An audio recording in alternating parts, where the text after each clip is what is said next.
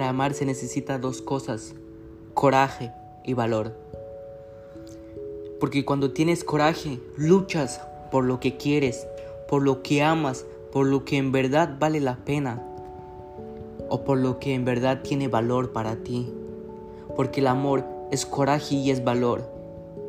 Porque tienes el coraje y el valor de ir y correr tras, tras el amor o tras la persona que crees conveniente o que crees o que sientes en el corazón que tienes que luchar o que tienes que ir tras esa